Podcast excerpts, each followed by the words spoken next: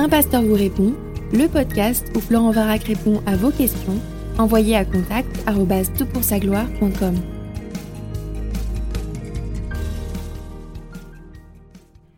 La question est posée, la Bible, c'est la parole ou la Bible contient la parole de Dieu?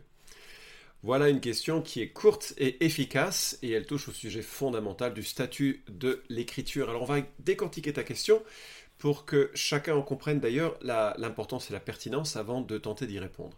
Alors, si la Bible contient la parole de Dieu, alors il faudrait distinguer, séparer ce qui est de la parole de Dieu de ce qui serait d'un autre ordre, une parole humaine, plus ou moins erronée par exemple. Et c'est souvent comme ça que euh, les libéraux distinguent ce qu'ils considèrent être inspiré, euh, reflétant la pensée de Dieu, et puis le reste. Alors avec cette formulation, donc, la parole de Dieu serait à dénicher quelque part dans la Bible. Peut-être tu as entendu parler de cet homme politique américain Thomas Jefferson, qui a pris des ciseaux et coupé son Nouveau Testament en petits morceaux pour les coller dans un cahier, du moins la partie, uniquement la partie qui l'intéressait. Alors, euh, je te lis d'ailleurs ce qu'il a fait une deuxième fois à la fin de sa vie. En 1820, retraité de la politique et vivant à Monticello, Jefferson s'est de nouveau assis à l'âge de 77 ans pour éditer la Bible. Il acheta six Bibles, deux en anglais, deux en français et deux contenant du latin et du grec, et les découpa, créant ainsi une seconde version éditée du Nouveau Testament en quatre langues. Dans ce livre, il a conservé les paroles de Jésus et certains de ses actes, mais a laissé de côté les miracles et toute suggestion que Jésus est Dieu.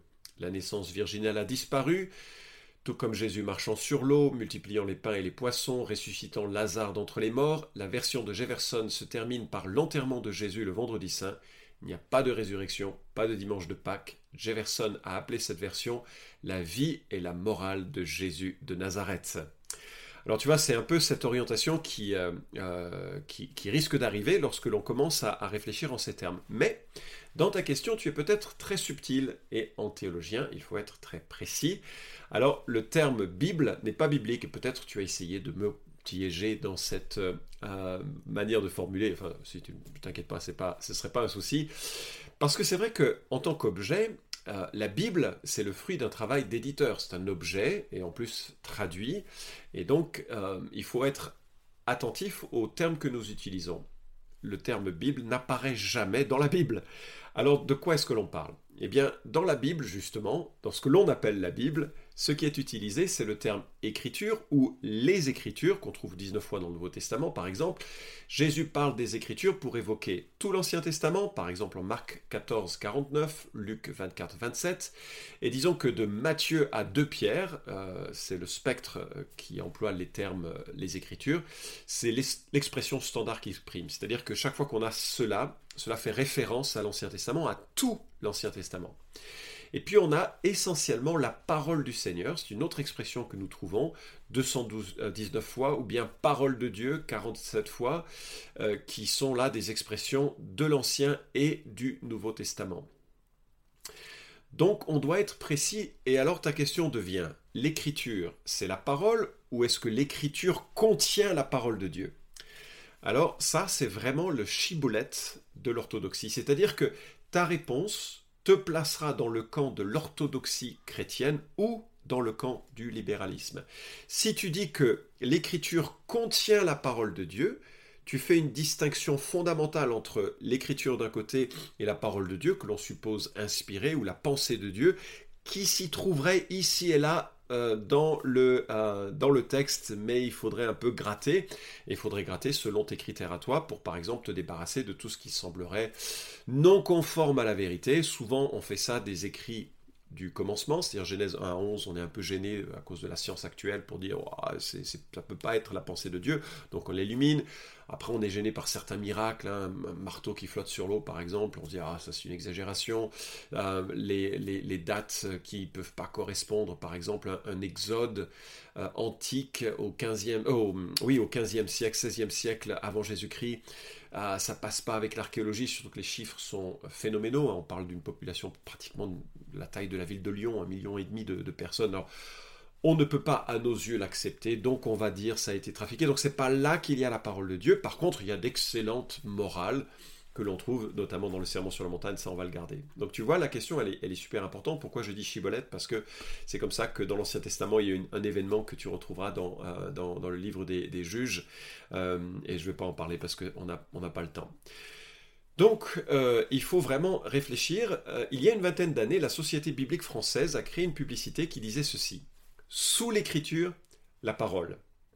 Et on voyait, si mes souvenirs sont bons, un jeune homme qui avait une Bible au-dessus de la tête. Et donc il y avait cette idée euh, très présente euh, que, euh, alors c'était mignon, hein, comme, mais c'était en fait du venin et du poison, parce qu'il y avait cette idée que l'écriture ne contenait pas de façon pleine et entière la parole de Dieu. Il fallait trouver, discerner cette parole. Alors, souvent dans une théologie un peu barthienne, l'écriture devenait parole de Dieu par une expérience. C'était ça la parole de Dieu, un petit peu désincarnée de l'écriture, détachée de l'écriture. Et d'ailleurs, j'ai toujours retrouvé sur, euh, enfin, en refaisant ce, travail, euh, dans la Bible.net, donc je crois que c'est la Société biblique française hein, euh, qui, gère ce site, j'ai trouvé cette expression sur la question est-ce que la Bible dit toujours la vérité? Je cite, Les écrits bibliques sont donc à lire et à recevoir plus comme des témoignages de foi que comme des traités historiques ou scientifiques. La notion de vérité que nous comprenons aujourd'hui comme une exactitude, s'appuyant sur des preuves, n'était pas celle qui habitait les auteurs de la Bible. La Bible dit-elle la vérité? Oui, dans le sens où elle nous montre comment être réconcilié avec Dieu, mais cette vérité passe quelquefois par l'utilisation de poèmes, de fables, de contes, d'histoires arrangées. Inutile de perdre du temps à essayer de vérifier l'exactitude des faits, des dates, des noms, ou des lieux. Waouh Il y aurait des contes dans la Bible, des histoires arrangées dans la Bible, des fables. Alors, euh, je suis vraiment dans une perspective entièrement opposée. Je crois que c'est un libéralisme absolument inacceptable et dangereux. C'est du poison pour l'âme et pour la vie chrétienne. La Bible est parole de Dieu ou elle ne l'est pas, elle est vraie ou elle ne l'est pas. Et quelque part, Jésus ne nous permet pas euh, de, de, faire notre choix à l'intérieur de l'écriture pour savoir ce qui est vrai de ce qui est faux. Jésus fait référence à Adam et Ève, au déluge, à Noé, et les expressions, euh, tu verras dans euh, plusieurs podcasts que je vais mentionner à la fin, auxquels tu pourras te référencer. ce n'est absolument pas une forme d'ignorance de Jésus qui est le Créateur et qui dirige l'histoire et qui était très au courant de la véracité des choses qu'il citait. Alors, je voudrais vraiment te, mettre en garde en quelque sorte parce que c'est un chemin qui, petit à petit, euh, mène à un renoncement et une renonciation de la foi chrétienne. Euh, je, relisais euh, récemment la, chute de Rob Bell, un prédicateur populaire d'une méga church il, y a, quelques années, et sa chute a débuté lorsqu'il a publié un livre qui conjecturait la possibilité de l'universalisme, parce que ça le gênait trop, la, notion d'un enfer, et, c'est une notion gênante, je, le concède, mais c'est, c'est pas une notion si gênante que ça, mais elle est problématique, mais ça ne veut pas dire qu'il n'y a pas des réponses. Bref, à un moment donné, euh, le témoignage de l'écriture a été contourné par de plus en plus de raisonnements, et puis ensuite ça a été le mariage gay, et puis ensuite il nie, et aujourd'hui il nie l'écriture, jusqu'à la résurrection corporelle de Jésus-Christ. Alors, comment est-ce que l'on peut répondre à ta question? Et ça me permet d'aborder le statut de l'écriture. La première remarque que je ferai, c'est que nous ne connaissons pas Dieu naturellement. Dieu s'est révélé pour que nous le connaissions. Certes, nous avons une intuition de Dieu, Dieu s'est révélé par la création, mais ce n'est pas une, révélation suffisamment spécifique. Ce que l'on appelle la, génération la révélation pardon, générale, qui consiste en la création, la conscience et parfois la providence dans l'histoire, mais qui est très très peu discernable, sont des manifestations de la providence de Dieu qui nous permettent de comprendre, d'imaginer Dieu. Mais Dieu s'est révélé et c'est comme ça qu'on le connaît. Alors comment est-ce qu'il s'est révélé? Ben, Il s'est révélé de façon spéciale, la révélation spéciale ou spécifique, qui contraste avec la révélation de la nature. Alors, premièrement, des théophanies, deuxièmement, des rêves, des visions, des paroles directes, des miracles, par des prophètes et des voyants, et enfin par Jésus-Christ. Chaque fois, je pourrais citer euh, des références. Euh, comme exemple, un Théophanie, Exode 3, Dieu se manifeste à euh, Moïse, des rêves, un roi chapitre 3 verset 5, des visions, Genèse chapitre 15 avec Abraham, des paroles directes, Exode 33 11, des miracles, Hébreux 2 4, et des prophètes de Samuel 24 11, décrits comme des voyants, c'est-à-dire des gens qui ont un discernement surnaturel que Dieu leur donne.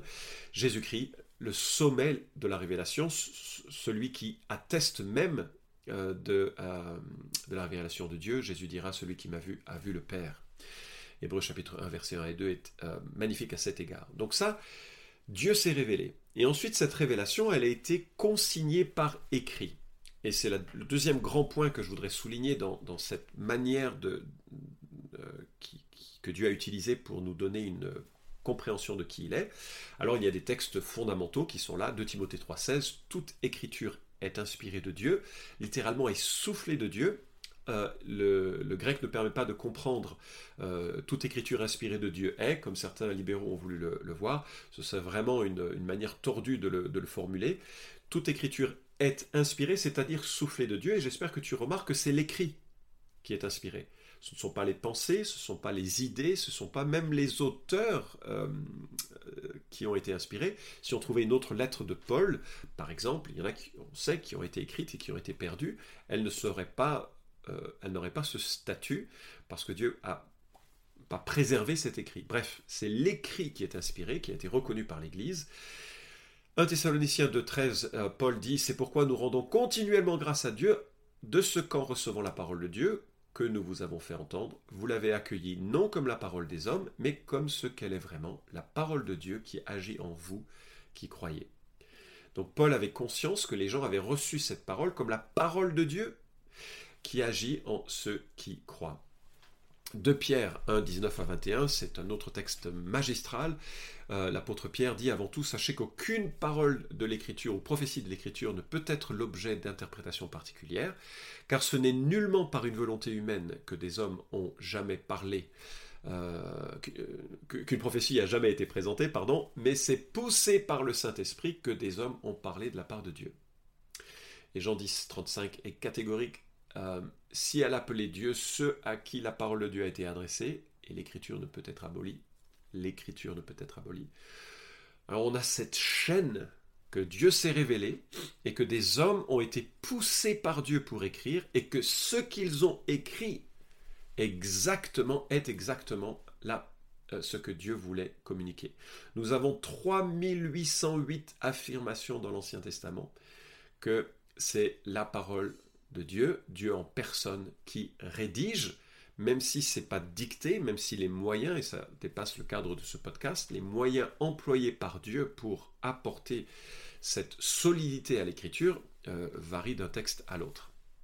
Alors cette inspiration a plusieurs conséquences, mais la doctrine de l'inspiration de l'écriture est, vraiment fondamentale.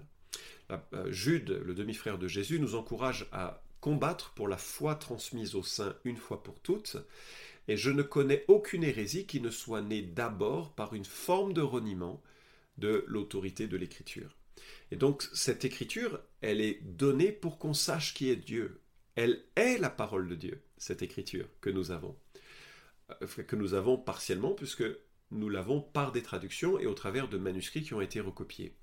Mais on, regardera cela un peu plus tard. Alors cette inspiration a trois conséquences essentielles. Premièrement, la Bible est infaillible, c'est-à-dire sans erreur, incapable de tromper, comme le définit le théologien Wayne Grudem.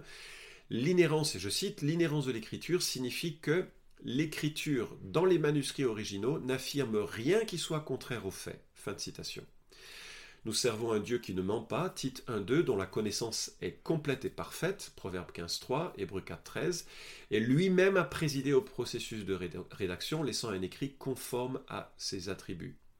L'évangile de Luc s'ouvre avec cette ferme intention, lecteur, que tu reconnaisses la certitude des enseignements que tu as reçus. Le mot certitude, asphaleia, recouvre les notions de d'assurance, de sécurité, d'incapacité de tomber ou de tromper. C'est une métaphore en fait qui provient d'un euh, A privatif et du verbe sphalo, tomber, trébucher, et qui signifie précisément l'absence d'erreur. L'écriture n'a pas d'erreur, elle est parole de Dieu. Euh, deuxième conséquence, la Bible est agissante. la Bible nous dit euh, Dieu promet que la parole de Dieu sera efficace, Ésaïe 55, 11. L'Esprit se sert d'elle pour nous faire naître de nouveau, Jacques 1, 18, 1 Pierre 23. Donc c'est vraiment important de maintenir cette haute vision de l'Écriture. Faut vraiment jamais sous-estimer la puissance intrinsèque de l'Écriture. Je sais que l'une des choses qui a commencé à faire tomber mes, euh, mon assurance dans la réincarnation, c'était une parole de la Bible. Il est donné à l'homme de mourir une seule fois, après quoi vient le jugement. Et Dieu s'est servi de ça pour me faire réfléchir que j'avais mis tous mes œufs euh, dans un même panier, celui de la réincarnation, mais peut-être qu'il était faux. La Bible disait l'inverse. On vit qu'une vie et ensuite vient un jugement. Il est important de se réconcilier à Dieu. La, Bible est puissante, la parole de Dieu est puissante. Troisièmement, la Bible est suffisante, l'écriture est suffisante. Le lien entre l'inspiration de la Bible, euh, dont on a parlé, hein, euh, et sa fonction est remarquable. En 2 Timothée 3, 16 et 17, l'écriture est donnée et elle est utile pour enseigner, pour convaincre, pour redresser, pour éduquer dans la justice, afin que l'homme de Dieu soit adapté et préparé à toute œuvre bonne. Voilà. Alors, euh, si jamais tu voulais aller plus loin, tu retrouveras sur le site, le site de Évangile 21 un document sur l'inhérence de l'écriture qui est gratuit, que j'ai écrit et qui, sera euh, euh, qui, est disponible. Donc il suffit que tu tapes soit sur calvini.st Varac Inhérence et tu tomberas dessus, soit sur le site d'Évangile 21, Varac Inhérence et tu tomberas dessus, et tu pourras te faire une idée plus précise de l'autorité, c'est-à-dire cette, pas de l'autorité, mais du, caractère sans erreur de l'écriture. Maintenant, si tu veux aussi consulter ou écouter d'autres podcasts, euh, écoute bien numéro 111, 113, 136. 111, 113, 136. Le 111 euh, traite de la question suivante. La graine de moutarde fait-elle exploser la doctrine de l'inhérence? Parce que certains euh, pense que Jésus s'était trompé, ou que l'Écriture s'était trompée en disant que la graine de moutarde était la plus petite. Je traite de la question. Est-ce que la croyance en l'inhérence de la Bible est un raisonnement circulaire? C'est l'épisode 113. Et puis troisièmement, Jésus s'est-il trompé en parlant d'Adam ou du déluge? Épisode 136. Alors, pour conclure, je dirais donc oui, l'Écriture est la parole de Dieu. Mais comme c'est un langage très chrétienno-chrétien, je dis souvent la Bible est la parole de Dieu. Mais je suis conscient que c'est un raccourci et un abus de langage, parce que ce n'est pas l'objet lui-même qui est euh, inspiré. Euh, les manuscrits originaux ont été inspirés. L'écrit qui sortait de la plume euh, de Paul était inspiré, de Pierre, d'Ésaïe était inspiré et vraiment reflétait exactement la pensée Alors c'est un abus de langage de dire que la Bible est la parole de Dieu, mais c'est un, abus de langage très pédagogique et explicite euh, et que l'on peut comprendre. Nous allons sortir d'ici euh, quelques semaines, quelques mois, un livre de euh, Peter Williams sur la fiabilité des évangiles aux éditions clés. Un livre remarquable. Peter Williams est l'un des plus grands professeurs du Nouveau Testament et des langues euh, anciennes de notre temps. vraiment un homme remarquable, très attaché à l'autorité de l'écriture, et ce livre fera référence sur cette question. Je te propose de rester attentif sur le site des éditions clés pour la sortie de ce livre sur la fiabilité des évangiles. En tout cas, merci pour ta question. J'espère que ça a clarifié la chose et que ça t'a donné une idée plus claire de la doctrine euh, euh, de la Bible, ou de la bibliologie, euh, la manière dont nous comprenons le statut de l'écriture. Vous pouvez suivre cette chronique hebdomadaire Un pasteur vous répond sur SoundCloud, iTunes et Stitcher. Retrouvez les questions déjà traitées sur toutpoursagloire.com. Si vous aimez ce podcast, merci de le partager sur les réseaux sociaux et de laisser une note sur iTunes. À la semaine prochaine!